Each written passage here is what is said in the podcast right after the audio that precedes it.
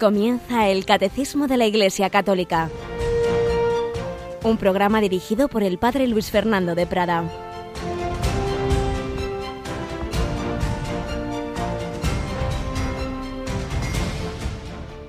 Alabados sean Jesús, María y José. Muy buenos días, queridísima familia de Radio María. Ayer teníamos esos programas especiales en el día de la Natividad de Nuestra Señora. Fue un día muy bello de hablar de ella, de invocarla, también de recibir vuestros donativos, vuestros regalos de cumpleaños a la Virgen María que muchos ayer, muchas llamadas, también muchos encargos de diversos programas, como la recopilación que hemos preparado de este mismo programa, los dos años que llevamos con estas catequesis y esas conferencias de los sábados en torno al catecismo. Fuisteis muchos los que ayer lo solicitasteis. Y os recuerdo que es también una forma de colaborar con Radio María, el, el encargar esos, esos programas, esas recopilaciones. Y ya sabéis que os lo enviamos sin más, no se vende nada en Radio María, pero hombre, esperamos de vuestra generosidad. Un donativo que no solo cubra costes, sino que pueda seguir aportando ese granito de arena que necesitamos para seguir adelante, porque Radio María depende de cada uno de vosotros, de cada uno de nosotros. Lo hacemos entre todos, un día bello y un mes de septiembre en el que estamos preparando ya, eh, ultimando la nueva programación de octubre. Yolanda, ¿qué día tenemos hoy a Yolanda en el control? Muy buenos ¿Qué, días. ¿Qué día vamos a, a presentar esa nueva programación? Pues si Dios quiere, el día 3 de octubre tendremos esa presentación. Sábado 3 de octubre de 5 a 7 de la tarde, si Dios quiere, pues os presentaremos las novedades que son bastantes, son bastantes. En muchos casos, pues, al, pues motivos que no nos esperábamos. Por ejemplo, quizá hay oyentes que aún no se han enterado de que nuestro querido médico, el doctor Serrano, pues nos dijo que ya pasados los 90 años, que ya le tocaba descansar, ¿verdad? Se nos despidió, pues con los calores del verano dijo esto ya es un poco excesivo y bueno, pues es uno de los huecos, pero que ya un equipo de médicos está preparando otro programa, va a ser distinto, evidentemente, eh, cada persona somos única y repetible y el doctor Serrano lo es sin duda, pero bueno, ahí, ahí tendremos un buen programa de la salud. Y otros muchos casos que por unos motivos u otros, pues también, también eh, cambia el programa o entran nuevas pastorales, por ejemplo, por ejemplo. Eh, Radio María es muy bonito pensar que trata, tiene programas de, de, la inmensa mayoría de las pastorales, digamos, que en las distintas parroquias se tratan. Evidentemente hay niños, hay jóvenes, hay enfermos, no faltaría más, pero que también tenemos presos, en fin, muchos, muchos campos. Bueno, pero había uno que nos faltaba y es todo el mundo gitano. Bueno, pues vamos a tener un programa de la pastoral gitana que va a llevar una consagrada de raza gitana y estamos seguros de que va a ser un programa que va a hacer también mucho bien. Bueno, pero lo dejamos para el 3 de octubre, ¿verdad? Eh, esta presentación de nuestra nueva programación, que por cierto, esa mañana hay otra beatificación de, mártires españoles, ¿no es así, Jolie? Sí, y va a ser en Santander. Y nosotros pues queremos también participar de la alegría de la Iglesia de esa beatificación. Y el, domingo, el domingo 20, el domingo 20 de septiembre, tendremos otro, otro evento eclesial y es la entrada del nuevo obispo de Lérida allí, en su diócesis. Pues un esfuerzo más que haremos. Y la verdad es que cada cosa de estas, cuando la pensamos, digo, madre mía, pero los pocos que somos, los pocos medios que tenemos, pero el Señor, la Virgen y nuestros voluntarios tan buenos y tan esforzados que, que ponen todo de su parte, pues con todo ello y con la ayuda de todos, pues en este curso queremos eh, transmitiros toda esa vida de la Iglesia, la Iglesia Universal, por supuesto. Eh, hace nada retransmitíamos también esa jornada de oración por el cuidado de la creación que presidía el Santo Padre el 1 de septiembre en, en la Basílica de San Pedro. Transmitiremos los eventos eh, de inauguración del sínodo, etcétera, todo lo, lo, lo, más importante. Y antes de ello, naturalmente, tenemos un viaje, un viaje también muy interesante en el que hasta tenemos una voluntaria de enviada especial, una conocida tuya, ¿verdad, uh -huh. Yolanda? Pues sí, tenemos a Ángela Menges de enviada especial allí para vivir de, cerca todo lo que va a suceder en Filadelfia, bueno, y en otras partes de, de, allí de Estados Unidos, porque también va a tener su visita a la sede de la ONU, el Papa Francisco. Pues va a estar desde el día 19 hasta el día 27 de viaje, primero en Cuba y luego en Estados Unidos. Y todo ello, pues lo vamos a, a ir ofreciendo a todos nuestros oyentes y con ese testimonio cercano que tendremos con Ángela Menges allí en, en América primero tres días en, en, nuestra querida Cuba, que fue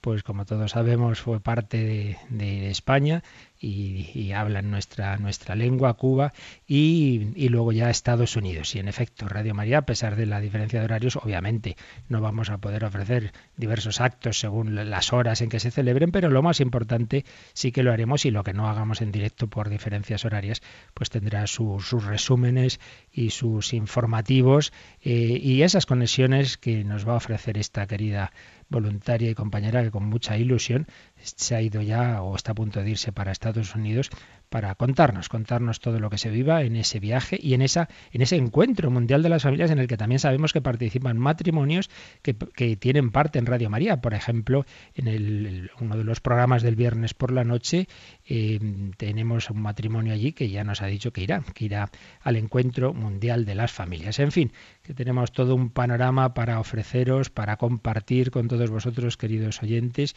pues la vida de la Iglesia Universal y la vida de la Iglesia en España, para que nos animemos mutuamente. Y precisamente en esa vida de la Iglesia, pues no hay que pensar solo en lo actual, sino en, en 20 siglos de santos, en 20 siglos de santos. Muchas veces nosotros no conocemos, es tremendo cómo la cultura anticristiana nos ha conseguido meter las leyendas negras y todos, eh, todo el mundo ha oído hablar de, de los errores, de, los, de las injusticias que se han cometido en la historia de la Iglesia y no conocemos muchas veces los muchísimos héroes, santos, gestas, que son infinitamente más lo positivo que lo negativo pero no las conocemos. Por ejemplo, hoy 9 de septiembre, San Pedro Claver.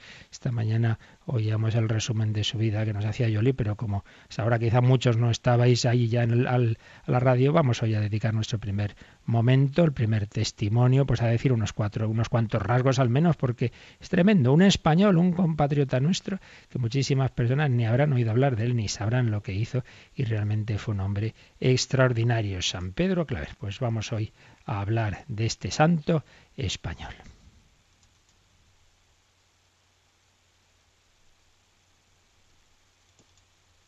Vamos a ver si arranca aquí nuestra sintonía. Aquí está.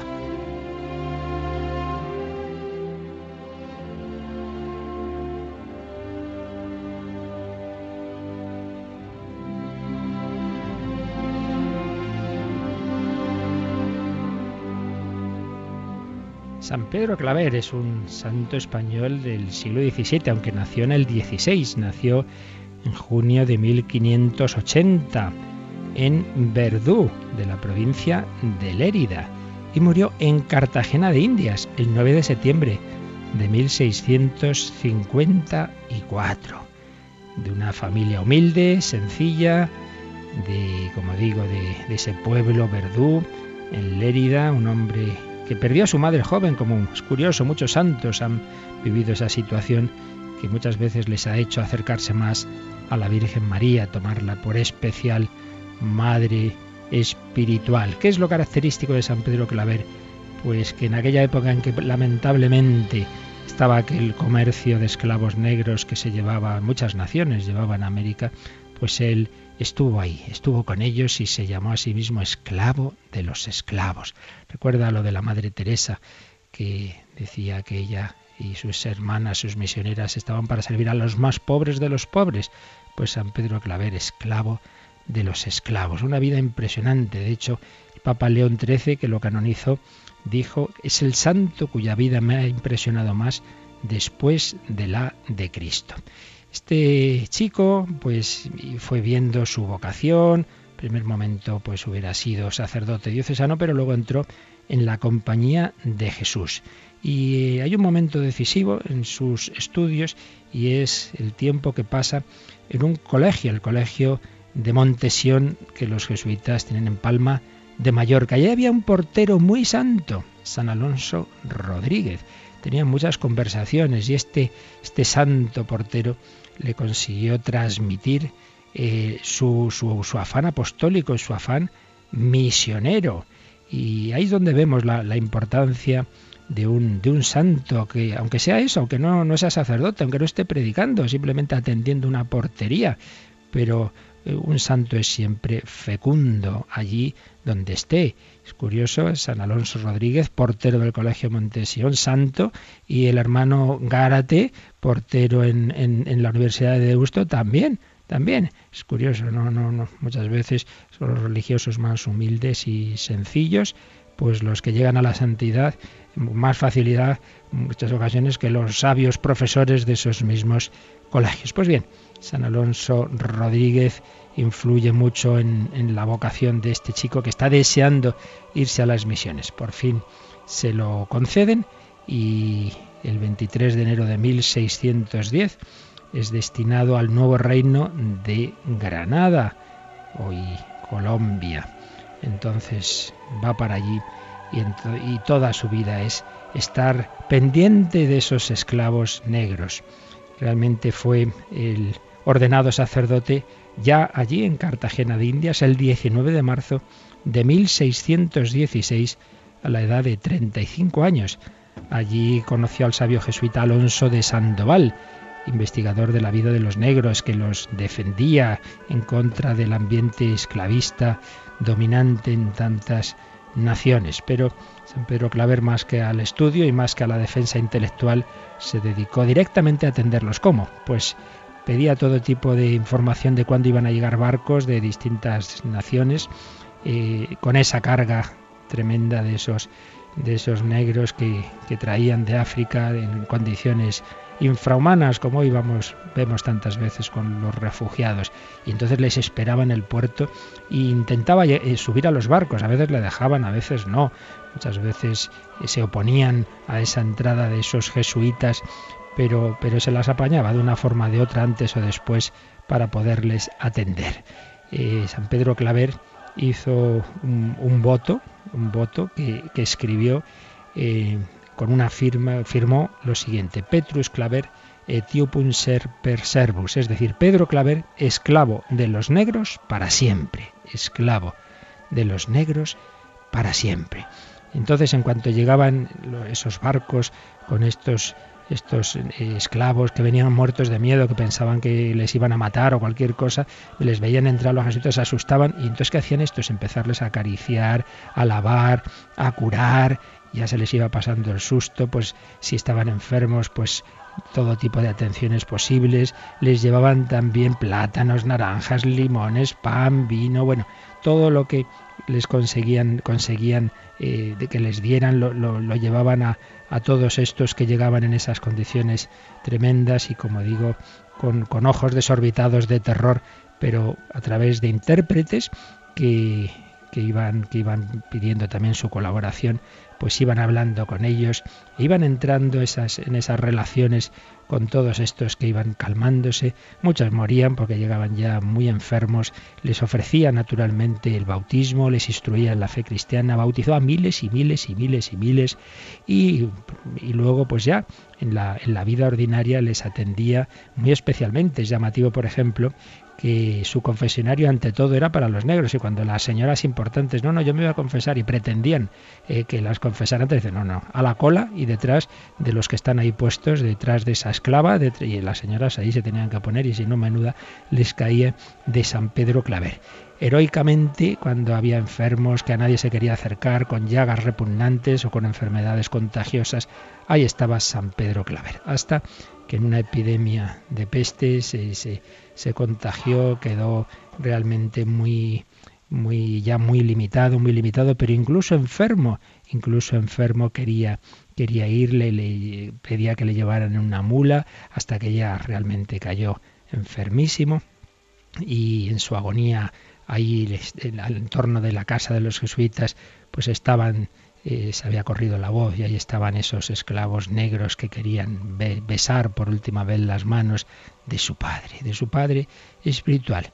Y en esa noche del, del 8 al 9 de septiembre de 1654 volaba al cielo aquel que se había llamado a sí mismo esclavo de los negros para siempre. Pues uno de tantísimos héroes del, amor, de la caridad, del seguimiento de Jesucristo, del que seguramente muchos ni habríais oído hablar, o muy poquito, de los que no contamos entre tantas historias, gestas heroicas que el amor de Cristo ha sacado de los hombres. Un chico que podía haber tenido su vida tranquila aquí en España, se fue a América a curar las llagas de los esclavos negros. San Pedro Claver ruega por nosotros y ayúdanos a tener esa caridad con quien más lo necesite.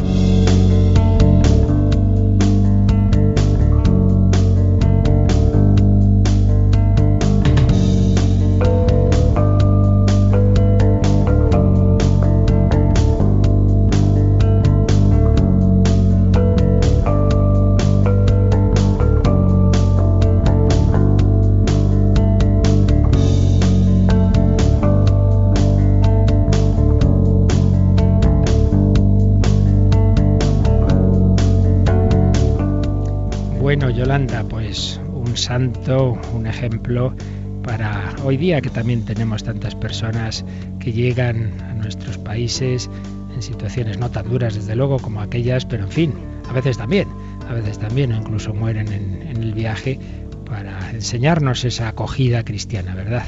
Pues sí, mucho que aprender de San Pedro Claver. San Pedro Claver, vamos a, a pedirle que nos ayude a tener esa misma actitud. Y es que el cristiano pues cree en Jesucristo, le sigue y le ve presente en los demás.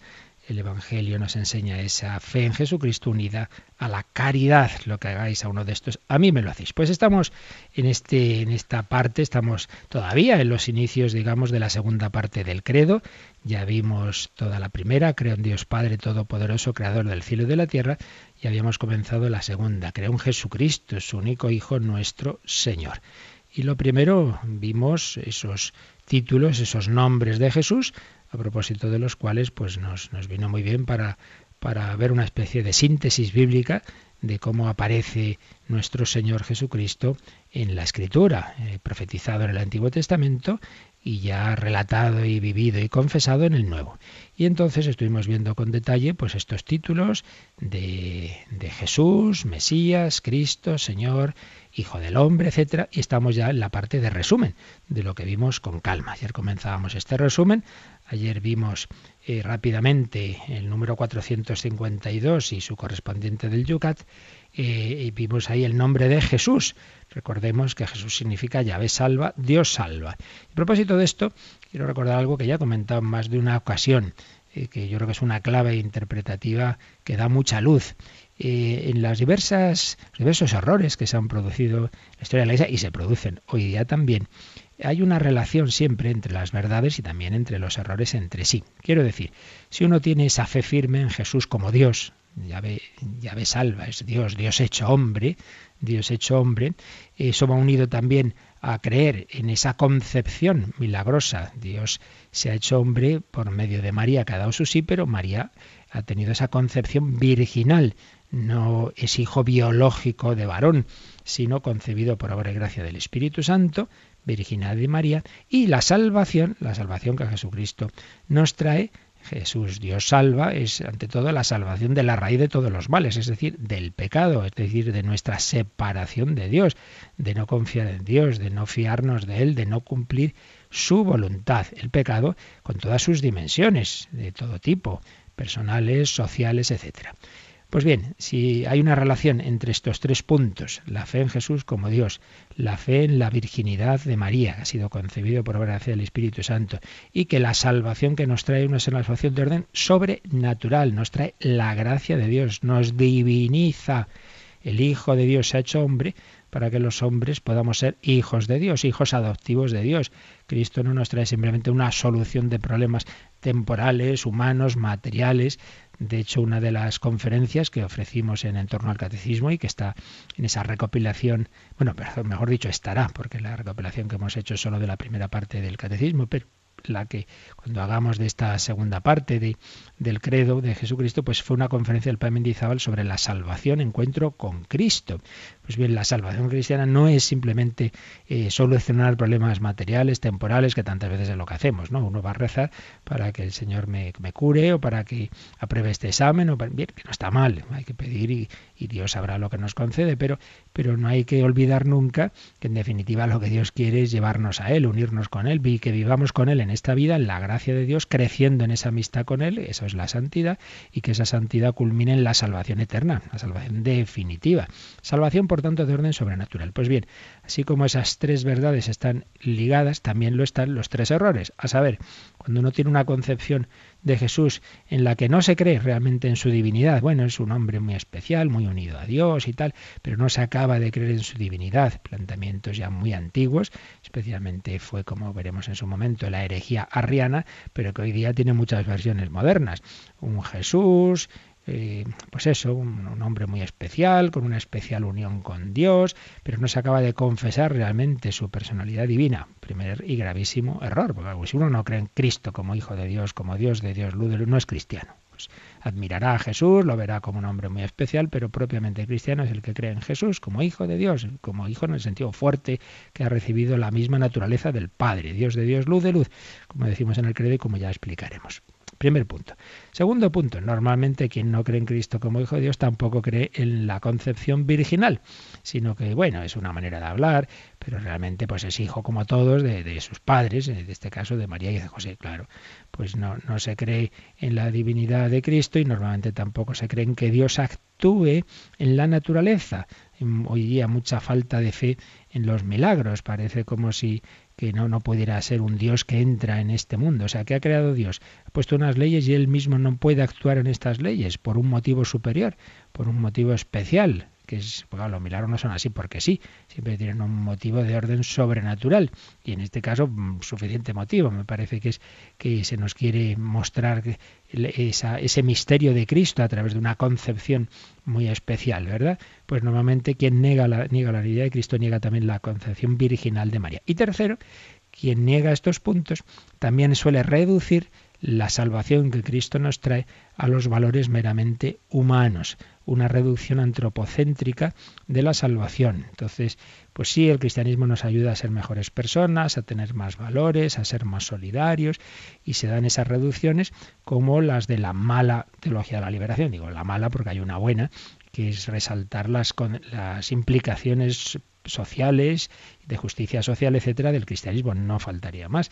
Pero hubo, hubo, todavía quedan restos, quizá con otros nombres, de, enfoques de, mala teología de la liberación, en la que el cristianismo se reduce a una corriente humanitaria eh, que, que se nos da un ejemplo, el ejemplo que Cristo nos da, pues como el que veíamos de San Pedro Claver, pero precisamente me parece a mí que no lo pondrían mucho como ejemplo estos autores, sino que se piensa que la actuación del cristiano tiene que ir más en una línea de compromiso sociopolítico, lo cual está muy bien, pero normalmente ya digo con un planteamiento reduccionista una cosa es que el cristianismo tenga implicaciones sociales, políticas, defensa de derechos humanos, compromiso, no faltaría más, así lo hacen los papas en su magisterio, así lo hacen, pues tantos lo han hecho, toda la historia de la Iglesia, tantos obispos ante las injusticias que han denunciado, tantos sacerdotes, muchas veces mártires, etcétera, pero una cosa es eso y otra cosa reducir, reducir el mensaje cristiano y la salvación que Cristo nos trae a esas implicaciones. Dicho de otra manera,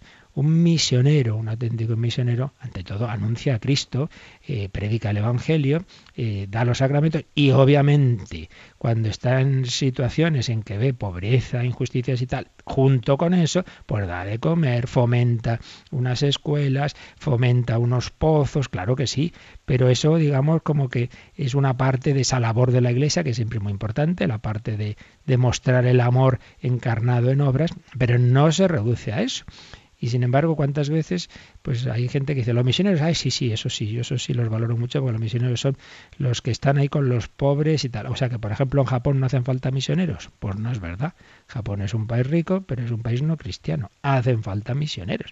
Entonces no reduzcamos la salvación cristiana simplemente a esas dimensiones que, repito una vez más, tienen que estar presentes. Recordemos la primera encíclica de Benedicto XVI, Deus es amor, Deus caritas es, la primera parte nos habla del amor de Dios y la segunda parte nos habla de cómo ese amor de Dios implica que en la Iglesia hay algo esencial, no es algo accidental, algo esencial, que es la dimensión de, caridad eh, presente en toda su acción. Y por ello pues toda parroquia, toda gran institución eclesial tiene que tener esa dimensión y por eso la Iglesia tiene la caridad organizada, Caritas y distintas instituciones internacionales, etcétera, y una misión en un lugar de pobreza, pues también evidentemente tiene que atender estas estas realidades, pero nunca reduciendo lo que la acción evangelizadora a esto, diciendo, bueno, los sacramentos y tal, eso es lo de menos, ¿no?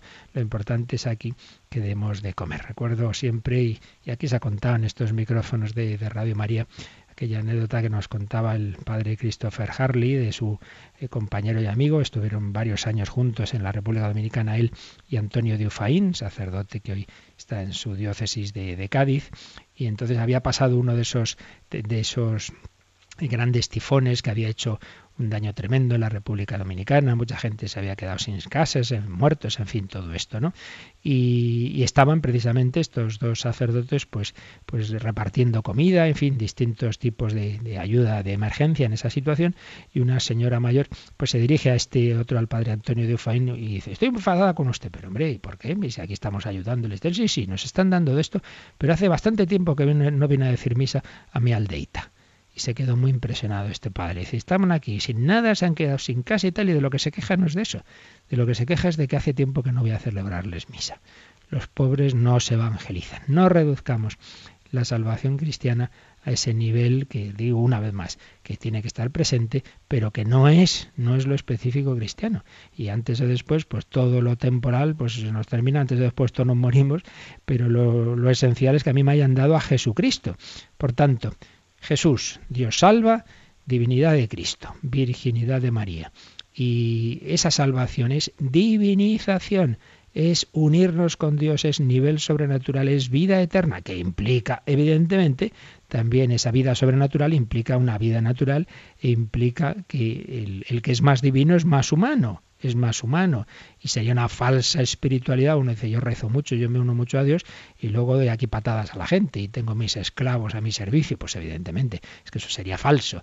Pero ya nos entendemos que si todo lo, está bien, bien en su sitio, digamos, cada uno de estos puntos, esa relación entre esa divinidad de Cristo, esa Virginidad de María y esa salvación sobrenatural que implica esas dimensiones naturales. Pues bien, esto es lo que podemos comentar de este resumen del número 452, el nombre de Jesús. Pero luego viene otro nombre, el nombre de Cristo. Y eso está resumido, Yolanda, en el número 453. A ver cómo expresa el catecismo ese resumen. El nombre de Cristo significa ungido, Mesías. Jesús es el Cristo porque Dios le ungió con el Espíritu Santo y con poder. Era el que ha de venir, el objeto de la esperanza de Israel. Aquí el catecismo nos ha resumido con frases, con citas bíblicas, pues lo que significa Cristo. Cristo, como ya vimos, es la traducción griega de la palabra hebrea Mesía, Mesías, que significa Cristo y Mesías significan ungido. Es que se ungía a diversos personajes del Antiguo Testamento. Pero eso nos lo va a decir, vamos a ver esto mismo en el resumen que nos hace el Yucat. Vamos a ver el Yucat, eh, lo tenemos, ¿dónde lo tenemos? Aquí, en el número 73. ¿Lo tienes, Yolanda? 73. A ver, se pregunta el Yucat, ¿por qué se le dio a Jesús el título de Cristo y qué responde?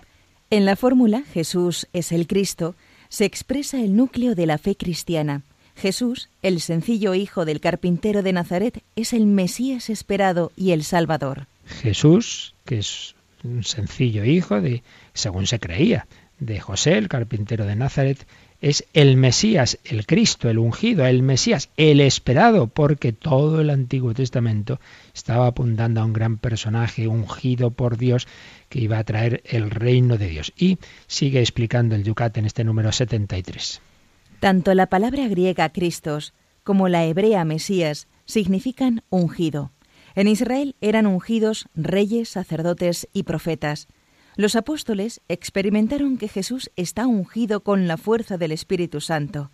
Por Cristo nos llamamos cristianos, como expresión de nuestra alta vocación. Así pues, tanto el catecismo como el yucat vienen a decirnos lo mismo. Cristo es la traducción griega de Mesía, Mesía eh, palabra hebrea que significa ungido, se ungía con, un aceite sagrado a los personajes, particularmente a reyes y sacerdotes, también a veces a los profetas. ¿Qué significa esa, esa unción? Bueno, pues una especial comunicación del, del Espíritu de Dios que, luego nosotros sabríamos que, que, que, es una persona divina, el Espíritu Santo, que se entra especialmente en ese rey, en ese sacerdote, en ese profeta, para inspirarle lo que tiene que hacer, para iluminarle. Pero eran unciones, digamos, parciales. Iba a haber un ungido por completo, alguien lleno del Espíritu Santo, totalmente tan lleno que, iba a ser Jesús, el Hijo de Dios, concebido por obra y gracia del Espíritu Santo, que lo iba a dar sin medida y que iba a ser el ungido por excelencia, el Mesías, el Cristo. Pues bien, lo que era el nombre de ese título, de el Cristo, como ayer veíamos citando el libro de Benedicto XVI, Jesús de Nazaret, pues luego los primeros cristianos unieron ese, ese nombre de misión, eh, de la misión de ser ungido para, para traer al reino de Dios, al nombre propio de Jesús, formaron esa palabra incomparable y preciosa, Jesús Cristo. Pero significa eso, ungido.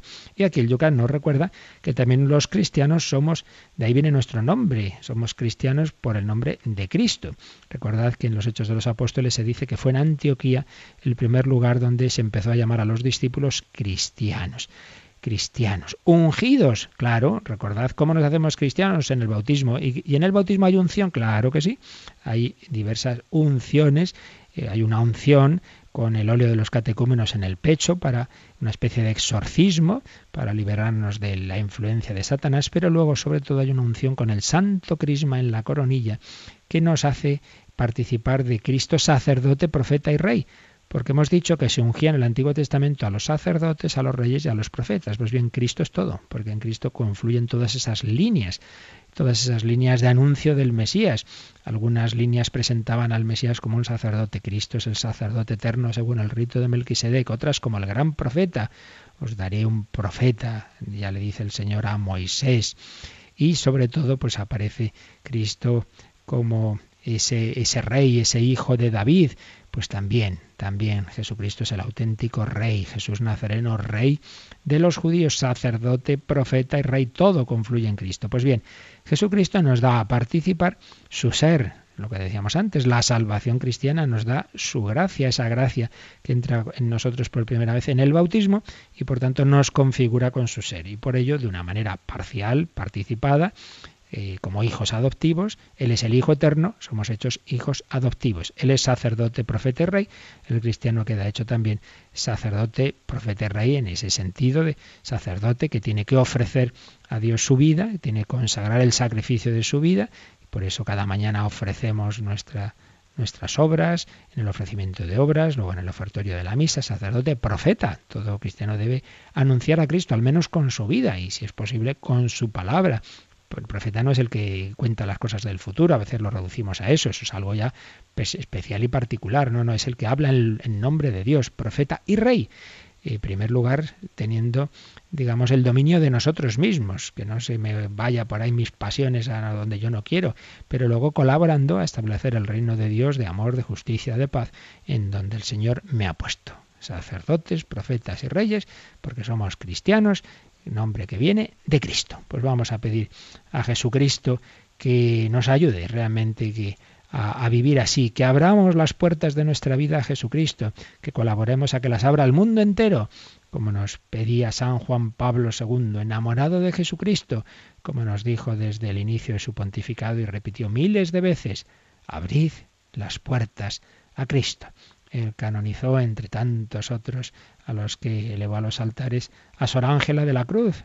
Fue una de las cinco de los cinco santos que canonizó en Madrid en aquel inolvidable viaje de, de mayo de 2003. Pues sus hijas, las hermanas de la Cruz, cantan esto: abrid las puertas a Cristo.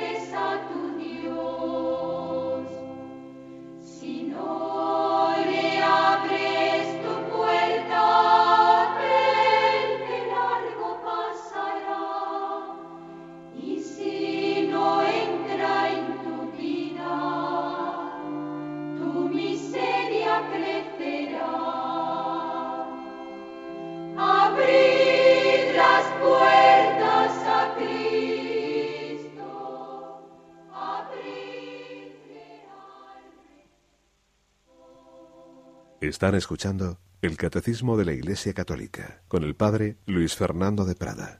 Abrid las puertas a Cristo, el único Redentor y Salvador, ayer, hoy y siempre.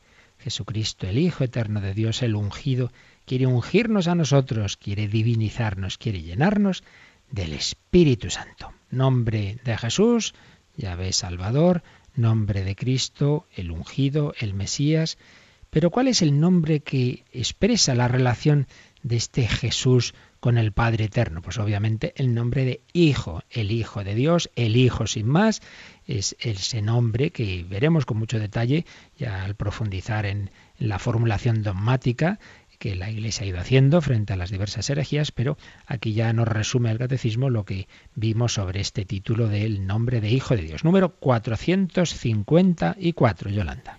El nombre de Hijo de Dios significa la relación única y eterna de Jesucristo con Dios su Padre. Él es el Hijo único del Padre y Él mismo es Dios. Para ser cristiano es necesario creer que Jesucristo es el Hijo de Dios. Lo que antes decíamos, para ser cristiano es necesario creer que Jesucristo es el Hijo de Dios, no simplemente un gran profeta, un gran personaje. Por eso, por ejemplo, los testigos de Jehová, por más que se llamen testigos cristianos de Jehová, no son cristianos, porque ellos no creen en Jesucristo como Dios. Ellos piensan que hay una única persona divina, Jehová, se han quedado en el Antiguo Testamento y mal interpretado, por supuesto.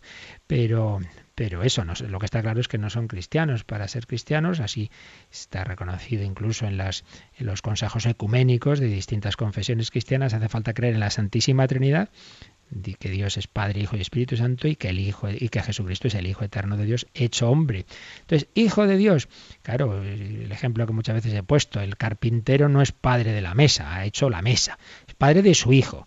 Entonces, el hijo es aquel al que uno transmite su propia naturaleza. Entonces, el hijo de un hombre es hombre, el hijo de un mono es mono. Pues el hijo de Dios es Dios, en sentido fuerte. Claro, es verdad que luego también se a usar hijo de Dios en un sentido amplio, en un sentido adoptivo, eh, que se usa ya en el Antiguo Testamento, de una especial cercanía a Dios y de un amor especial paterno de Dios. Y de hecho todos, también nosotros, estamos llamados a ser hijos adoptivos. Pero cuando hablamos de Jesús como hijo de Dios, eh, se distingue claramente, como vimos en parte y veremos con detalle, esa relación eh, eterna, porque es Hijo eterno, Dios de Dios, luz de luz, el Padre está engendrando eternamente. Aquí no solemos hacer líos, pues claro, aquí hay una persona que, que, ha vivido no sé cuántos años hasta que en un momento dado, con cierta edad, tiene un hijo. Entonces primero es Juanito y luego Juanito que es padre de Pepito. Y entonces pensamos que entonces también en Dios, claro, primero estaba el Padre, Dios, Dios, y luego ya tiene un hijo. No, hombre, no. Dios es el Padre eternamente porque eternamente tiene un hijo. No es que primero está el Padre ahí solo, no, no, si llamamos padres porque es que eternamente tiene un hijo. Entonces en Dios todo es eterno, todo es simultáneo. No hay ese antes y después que tenemos nosotros. Eternamente el Padre engendra al Hijo, eternamente el Padre y el Hijo se llaman en el Espíritu Santo. Pues eso es lo que, lo que quiere decir la, expresión Hijo de Dios de Jesús, el Hijo. El Hijo ve lo que lo que el, Padre le está hablando siempre a Jesús, muy particularmente en el Evangelio de San Juan, de su relación con el Padre. Por tanto, si el título que luego veré, pues, Señor, eh, se refiere a la relación de Cristo con nosotros, es nuestro Señor, ahí sí que no, no sería Señor, eh, Dios si no, alguien, no hubiera alguien sobre quien serlo. Si no existiera la creación, si no existiéramos los hombres, Dios no sería Señor, ¿de quién iba a ser Señor? Pero en cambio, aunque no existiera la creación, el Hijo de Dios, el Hijo eterno, sería eternamente eso, Hijo de Dios, porque eso es independiente de nosotros. Por tanto, así como el título Señor nos habla de la relación de Cristo con nosotros, el título Hijo de Dios nos habla de su relación, la relación con su Padre. Él es el Hijo único del Padre. Dios no tiene más que un Hijo y lo es de una manera fuerte, es decir, recibiendo de Dios toda, todo su ser, por tanto su ser divino, por tanto su divinidad, por tanto es Dios, como dice clarísimamente el primer versículo del Evangelio de San Juan. Al principio era el logos, el verbo, la palabra, el logos estaba con Dios, con el Padre, y el logos era Dios estaba con Dios, y ahí distingue las dos personas divinas, pero por otro lado era Dios, porque recibe de la primera persona su ser entero, su divinidad, la misma sustancia, la misma usía, como veremos, la misma naturaleza, de la misma naturaleza del Padre. El nombre Hijo de Dios significa esa relación única y eterna de Jesucristo con Dios su Padre. Y para ser cristiano es necesario creer que Jesucristo es el Hijo único de Dios. Todo esto nos lo pone aquí el Catecismo con distintas citas que no vamos a leer porque esto es el resumen de lo que ya vimos en su momento. Pero vamos a ver cómo resume esto mismo Yolanda el Yucat. El número 74 del Yucat se pregunta también, ¿qué quiere decir que Jesús es el Hijo único de Dios? ¿Qué responde? Cuando Jesús se denomina a sí mismo Hijo único de Dios, y así es testimoniado por Pedro y otros, se expresa con ello que entre todos los hombres solo Jesús es más que un hombre. Hijo único de Dios. Por tanto, ahí se distingue el sentido amplio de, hijos eh, adoptivos que, podemos tener nosotros del hijo único. Si es único, es único. Solo hay uno. Y por eso dice el Yucat que con eso se está expresando que, que hay un hombre, solo uno, que es Jesús, que es más que hombre. Porque, porque él no es hijo humano de José, Veis aquí otra vez lo que antes decíamos, la relación entre creer en la divinidad de Cristo y creer en su concepción por obra del Espíritu Santo. Y además recordad, por ejemplo, aquella escena cuando María y José eh, están buscando a Jesús, que se les ha perdido con 12 años, o, eso parece, no, no, no saben qué ha pasado, y llegan al templo y les dice, ¿por qué me buscabais? ¿No sabíais que yo tenía que estar en la casa de mi padre? Pero como que de tu padre, tu padre es José, ¿no? No, no. Mi Padre es el Padre eterno, ¿Cuál es la casa de mi padre? El templo, claro, la casa de Dios.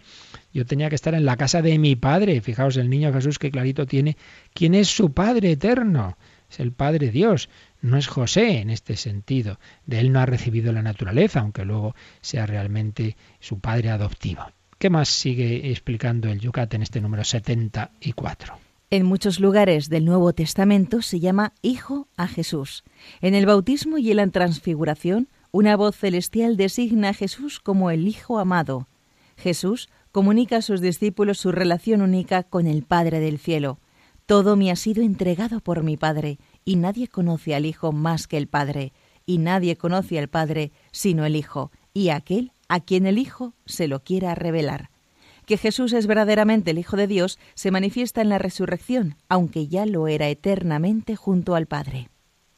La verdad es que aquí hace un, el Yucat un resumen magnífico de puntos que vimos y que profundizaremos en ellos, pero que están muy, muy bien resumidos. Por un lado, nos ha recordado dos escenas muy importantes, muy importantes, que son el bautismo y la transfiguración. Fijaos, el bautismo va a empezar la vida pública de Jesús, pues ya hay una primera presentación en que el Padre nos dice, ojo, ojo, que este es mi hijo, ¿eh? Este es mi hijo, el amado. Aquí lo tenéis, os lo presento.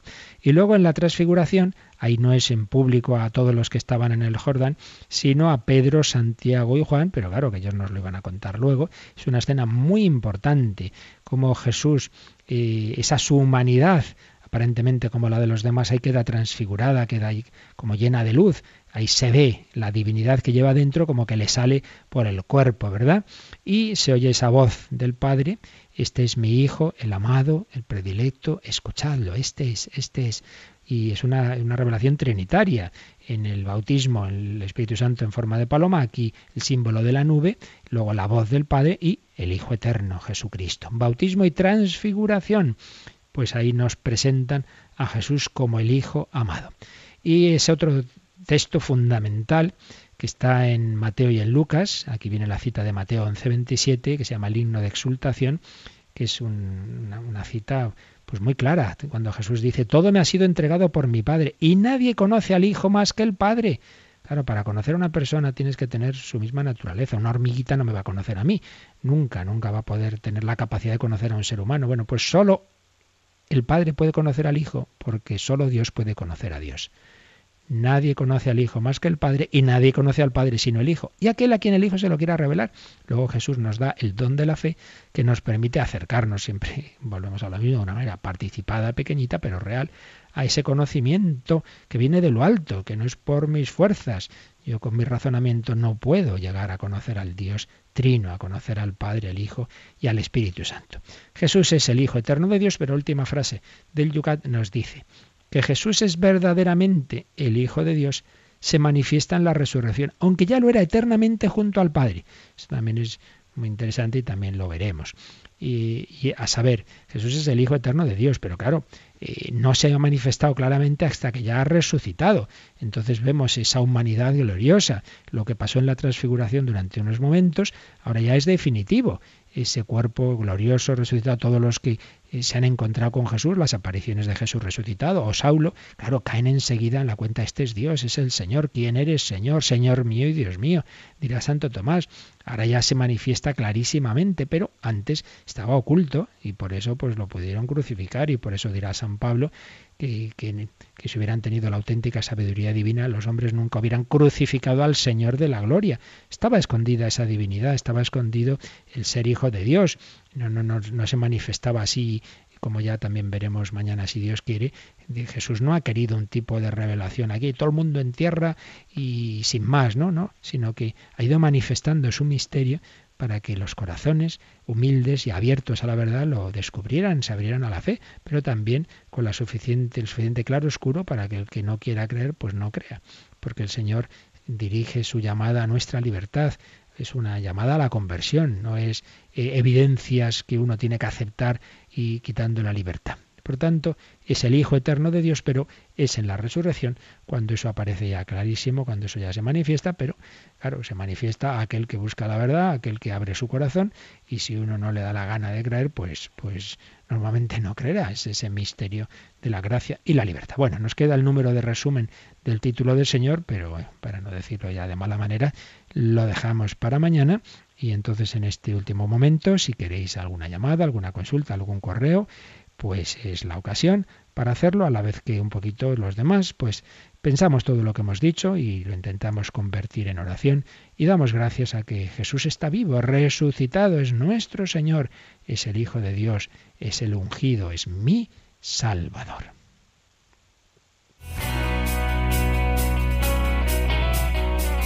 Participa en el programa con tus preguntas y dudas. Llama al 91 153 8550. También puedes hacerlo escribiendo al mail catecismo arroba radiomaria.es. Catecismo arroba radiomaria.es.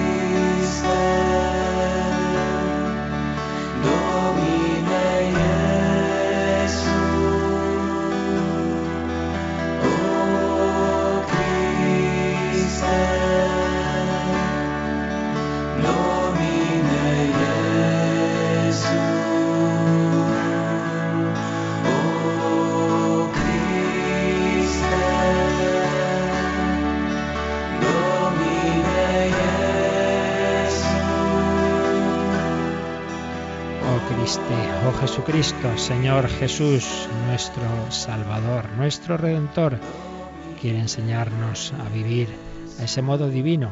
Teníamos por aquí pendiente algún correo, aunque creo que ya le respondí por escrito, pero nos puede venir bien a los demás.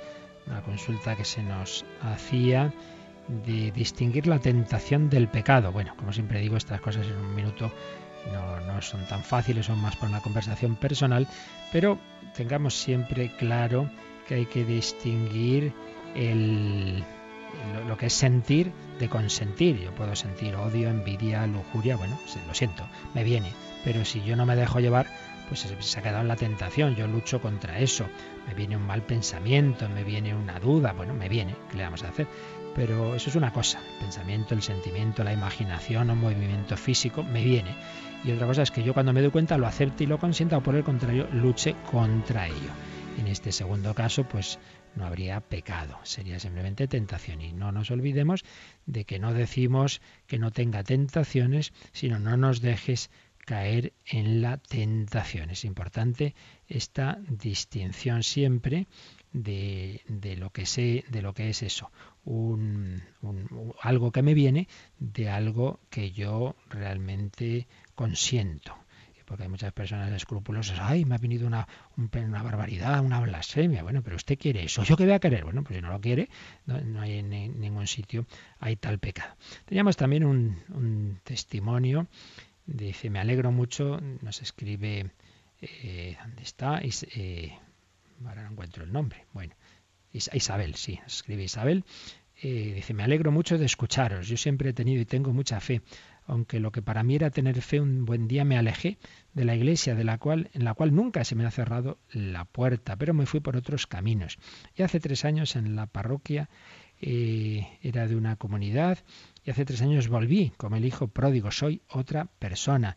Hice un curso y unos ejercicios espirituales en medio murió mi padre. Me puse a escuchar esta emisora y entre mi parroquia y Radio María estoy levantándome. Yo sé que el Señor quiere algo de mí, me bloqueo, me da miedo de lo que me pide, no sé qué hacer. Esta emisora me ayuda mucho, las catequesis, y una vez tuve una llamada pero no hice caso y esta vez he tenido otra y no sé ahora a los 46 años qué quiere el Señor de mí.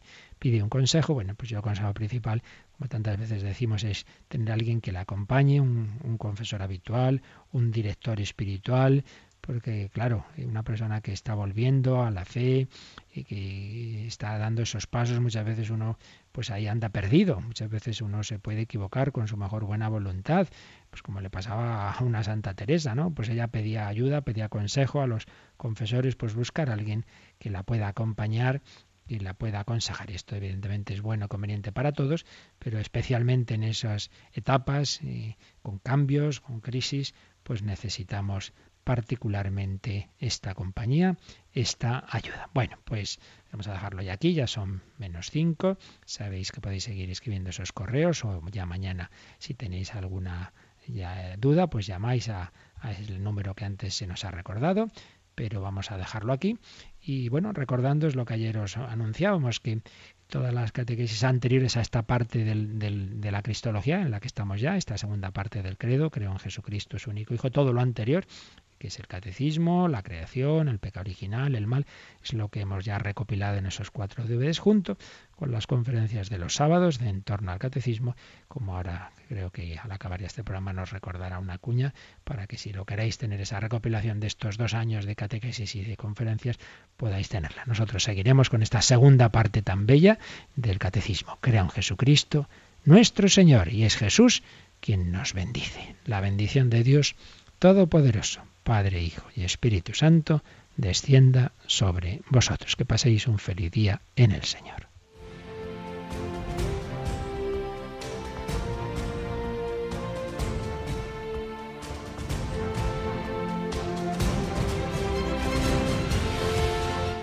Han escuchado en Radio María el Catecismo de la Iglesia Católica, un programa dirigido por el Padre Luis Fernando de Prada.